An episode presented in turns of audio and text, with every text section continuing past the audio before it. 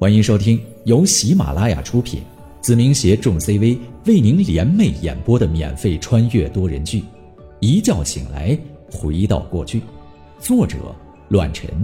欢迎您的收听。第一百一十一章，煤矿。我站在楼道中，敲响了肖家辉家的房门。谁啊？肖家辉的声音有些警惕，同时还有些紧张，连忙的问了起来。我微微皱起了眉头，听他这个语气，显然是遇到了一些比较棘手的麻烦，至少他在提防着每一个来到这里的人，侧面表明他目前至少遇到了威胁自身安全上的危机。是我，您好。听到我的回应后，肖家辉直接打开了房门。不可思议的看着门口的我，震撼又惊讶的问道：“哎，你怎么来了？你怎么找到我家的？天哪，太让我意外了！不觉得应该先让客人进去吗？”我笑了笑，开着玩笑。肖家辉连忙拿了双拖鞋，解释道：“，不好意思啊，耗子，光记着震撼了，忘了请你进来。哎，来，随便坐。”别客气啊，我给你拿瓶饮料。说着，我就坐在了客厅的沙发当中，打量着肖家辉的家里。装修风格不错，家居也算得上是豪华。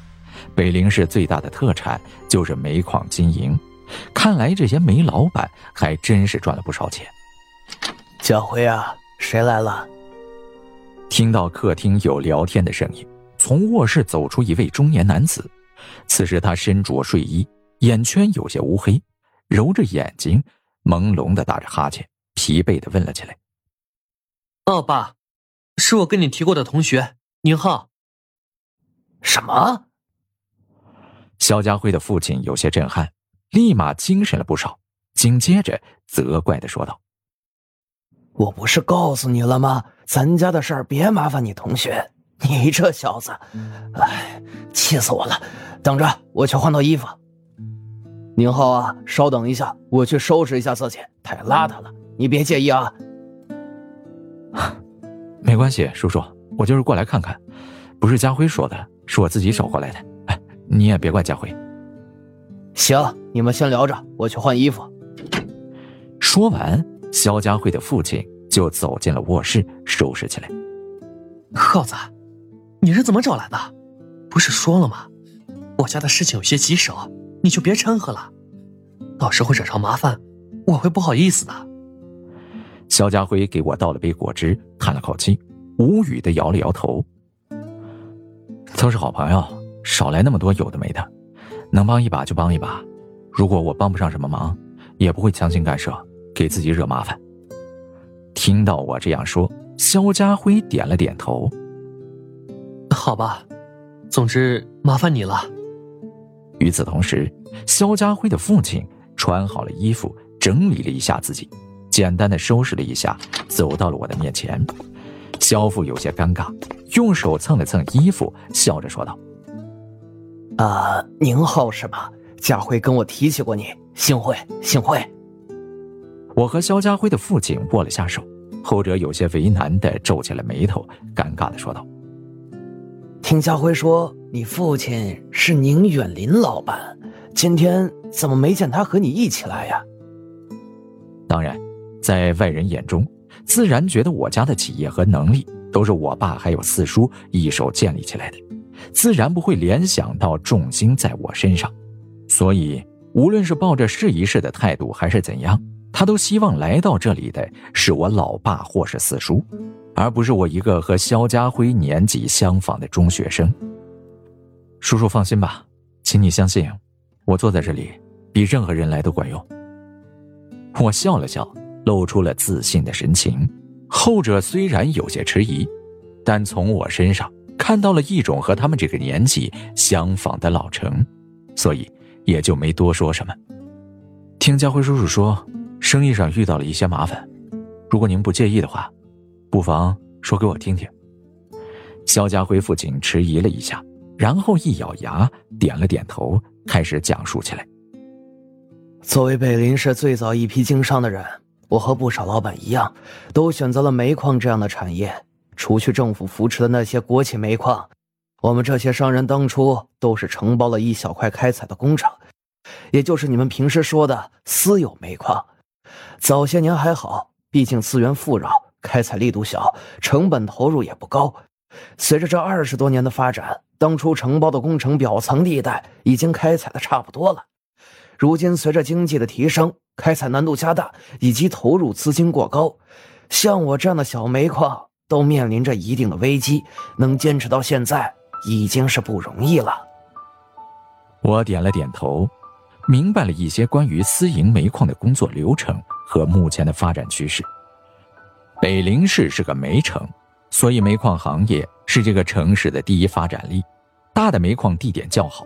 开采程度高，同时也有着上面的扶持，资金上面自然没问题，根本不会倒闭。而小煤矿这种私人煤矿就不同了。起初刚兴起这个行业的时候，北陵市这个地方可以说是资源富饶，随便引进一些设备就可以挖掘出源源不断的原煤。但随着时间的变迁以及社会的发展，这种私营煤矿的劣势就日渐加深。首先是开采问题，私营煤矿只承包着属于自己的一块地方，他们想继续下去，就要不停地朝着深处开采，不能越界。已经过了近二十年，自然而然资源也会有贫瘠的一天，所以越往后开采难度越大，所需要的投入也就越多，而不是像早先那样随便挖两铲子就有原煤。再加上工业兴起。所需要投入的设备上，资金也是越来越重，所以北陵市像肖富这样的煤矿越来越难以生存。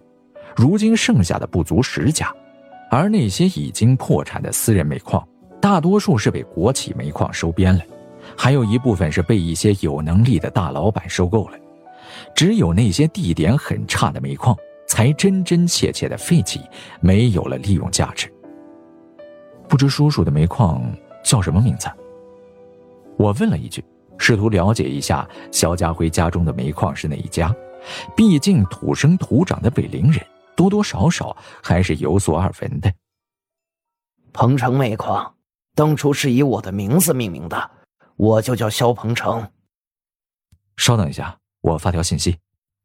说着，我拿起了手机，也顾不得那头的钱瑞是不是在休息，直接发了过去。两分钟后。我收到了两条信息，第一条就是钱瑞的抱怨。哎，算了，我还是别睡了。资料已经查到，马上发送。紧接着，第二条信息也传进了我的手机里。鹏城煤矿，一九八五年注册，开采年限六十年，注册人肖鹏程，注册资金二十万元，私营煤矿，手续齐全，开采面积近四平方公里。目前二十年来开采面积不足一平方公里，可用价值极高。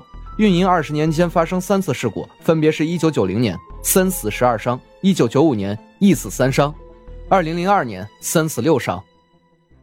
前景不错，可利用开采率还算丰富。叔叔如今遇到的难题是资金短缺，无法进行新矿井开发吧？利用数据，我直接说出了肖鹏程目前最大的问题。后者震撼不已，有些不可思议的看着我，好奇的打量着我的手机，不知道上面的内容是什么。的确，你说的没错。肖鹏程叹了口气，接着说道：“早些年打开一个矿井，也就需要几十万的成本，而现在……”消费水平提高，想要凿通一个矿井，需要大量的人力财力，仅仅是这些投入就要砸进去几千万。鹏城煤矿虽说现在还有百分之七十以上的开采空间，但目前我们的确拿不出这么多钱。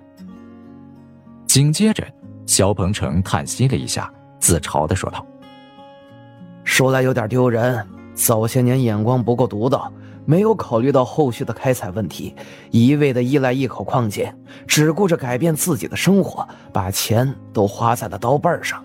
现在家里顶多能抽出一千万的资金，想要更换新的开采面还远远不够，所以只能搁置下来。